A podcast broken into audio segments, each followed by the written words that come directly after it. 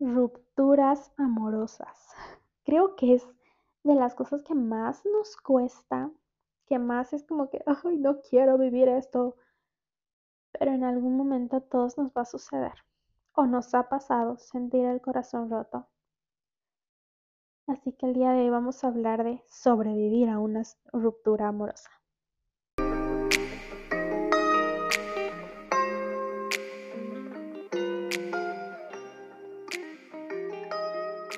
Recuerdo que mm, la última vez que sentí esta sensación horrible fue porque terminé con mi novio, pero mejor dicho, él me terminó, ¿sí?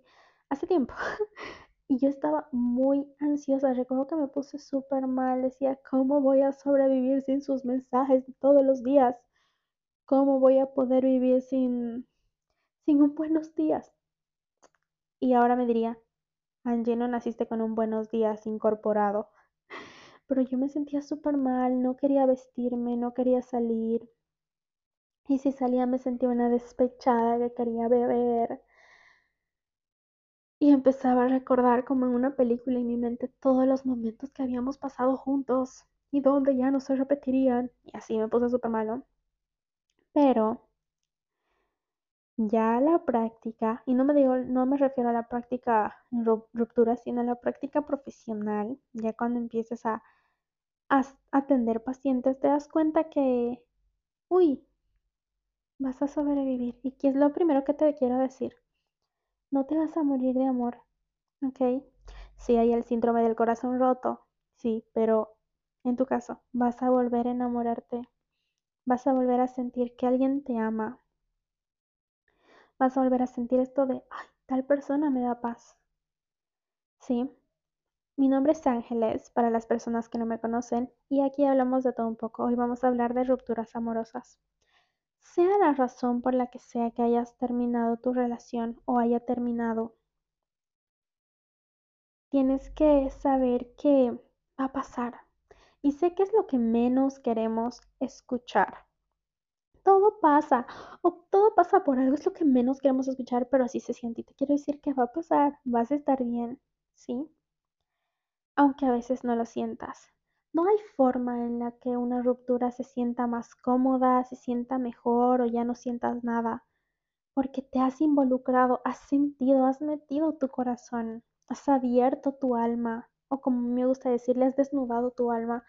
Obviamente va a dolerte, Obviamente vas a sentir esto de, ay, ¿por qué me duele? ¿Por qué estoy sintiéndome de esta forma?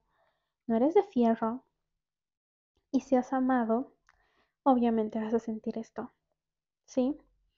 Pero hay que ser conscientes de que vamos a perder a las personas. La muerte es algo que siempre está en nuestro alrededor, más después de una pandemia como ha sido el COVID. Creo que es inevitable saber que todos vamos a morir en algún momento. Y sé que no nos gusta saberlo, no nos gusta la idea de, ay, no, vamos a morir todos en algún momento. Hasta suena como raro, suena como, ay, no quiero. Pero la muerte está ahí. Y si has perdido a alguien que has querido alguna vez en tu vida, sabes que la pérdida es parte de la vida, la muerte es parte de y la muerte es perder. Entonces hay que saber que vamos a perder igual, vamos a perder gente que amamos y a veces si nosotros nos portamos mal con los demás podemos perderles. Y esto no es para que te castigues, es solo para que seas consciente y que cuides a la gente que amas. También saber de que si los demás eh, nos tratan mal o algo, también nos van a perder, también te van a perder, ¿sí? Hay que saber que esto es parte de la vida, y no significa que saberlo va a hacer que sea fácil. Las rupturas duelen y quisiera decirles, voy a darles la fórmula mágica para que esto ya no duela, pero es irreal. Sí es irreal. La verdad es que sí te va a doler. Cada ruptura va a ser diferente. Cada ruptura te va a doler de una forma diferente y va a significar cosas diferentes para ti. A veces va a ser algo muy doloroso o hasta podemos decirle muy traumático que a ti te deje huella, digas, no, nunca más quiero volver a sentirme así. O tal vez va a ser algo de, mm, lloré unos días y ahora estoy bien. pero hay que validar, o sea, como te sientas es válido, sí es válido. Sin embargo, creo que tras cada ruptura te toca preguntarte quién soy ahora sin esta persona, quién decido ser, qué decido hacer, qué quiero hacer. Y que puedas permitirte vivir el dolor. Vivir extrañar. Extrañar no significa que tengas que volver a, una relación, ¿sabes? Extrañar no significa, ay no, extraño significa que debo hablarle o No, no, no, no. Extrañar significa que has amado, que has pasado un buen rato. Y hacer eso no significa que, bueno, significa que debo volver con tal persona. No. Solo es parte de, es parte de haber sentido, haber experimentado, haber amado. Entonces, claro que vas a extrañar. Y eso no está mal. ¿Sí? Ahora, ¿qué podemos hacer para sobrevivir a una ruptura amorosa? Número uno, valida tus emociones. No te fuerces a sentirte de maravilla y decir, bueno, voy a sentirme bien porque él no me merece o ella no me merece. No. Viví el dolor, o sea, sí te va a doler. Y es válido. Entonces, para sobrevivir una ruptura, validar tus emociones, validar cómo te sientes, validar que probablemente te vas a sentir mal. Y eso no significa que estés dando un paso atrás. ¿Ok? Punto número dos. Contacto cero. Es súper importante que tengas contacto cero por ti, ¿sí? Por ti, que cortes contacto con sus amigos, de ver sus historias, de stalkearle en redes sociales, de borrar su número si puedes, si quieres bloquear, pero lo mejor es el contacto cero.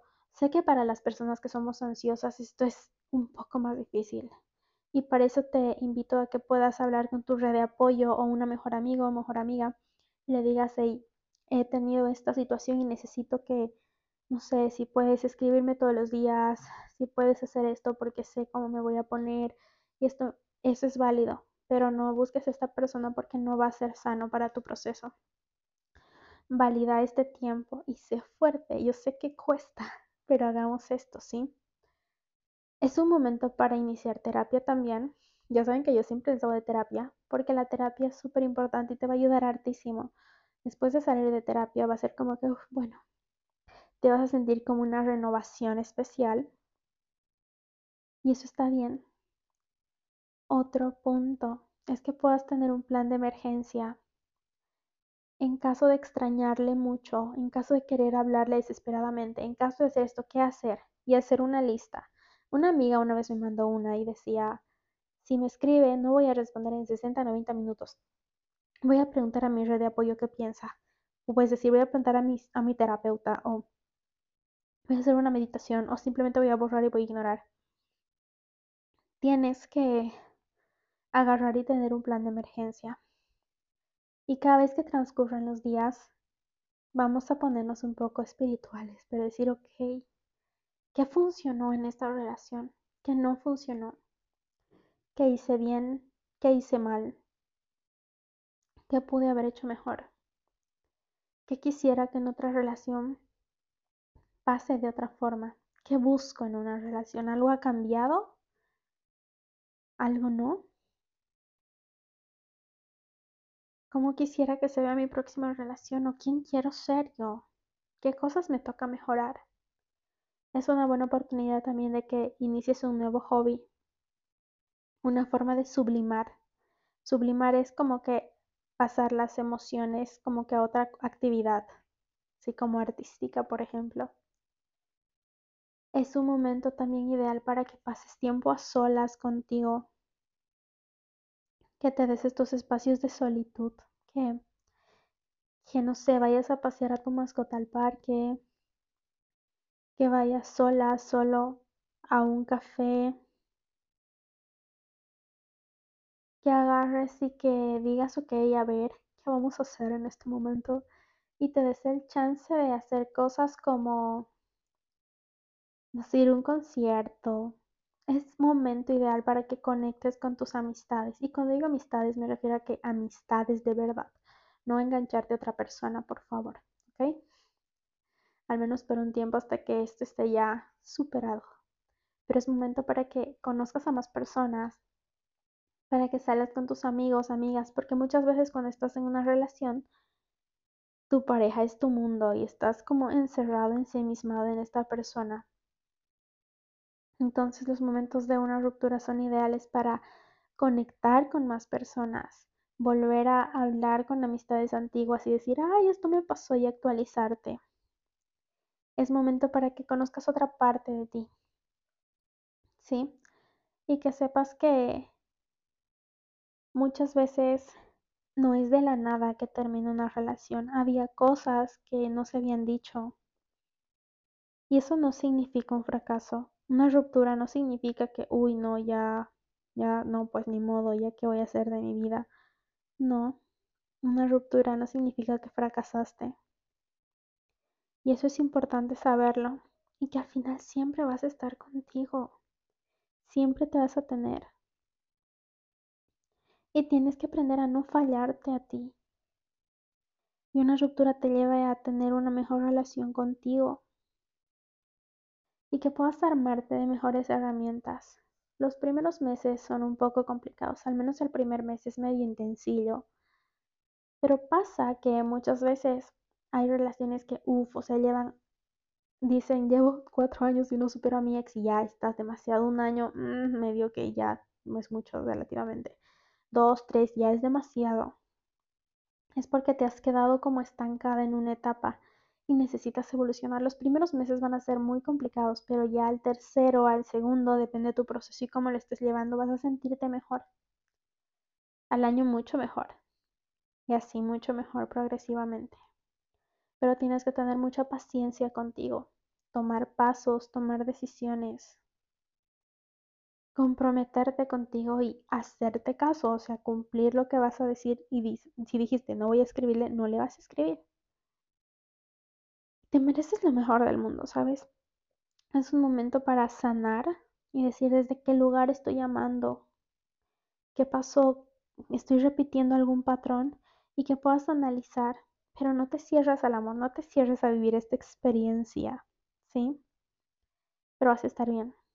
En fin, te di unas herramientas como que puntuales, espero te hayan servido. Te mando un fuerte abrazo de mi alma a la tuya y nos escuchamos en el próximo episodio. Si necesitas alguna sugerencia, cualquier cosa, puedes hablarme por Instagram o cualquier red social en psicología y amor propio. Bye.